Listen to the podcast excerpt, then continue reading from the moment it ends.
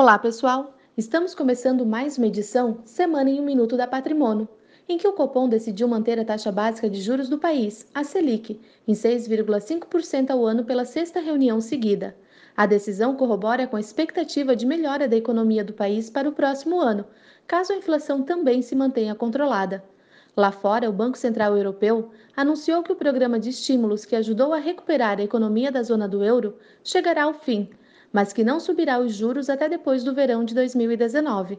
Além disso, a primeira-ministra britânica, Theresa May, adiou a votação do Brexit no parlamento. O Reino Unido deverá deixar a União Europeia ao final de março do próximo ano. Por aqui, o setor de aviação ganhou destaque nessa semana, após decisão conjunta entre a equipe de Michel Temer e Jair Bolsonaro de aumentar o limite da participação estrangeira em companhias aéreas para 100%.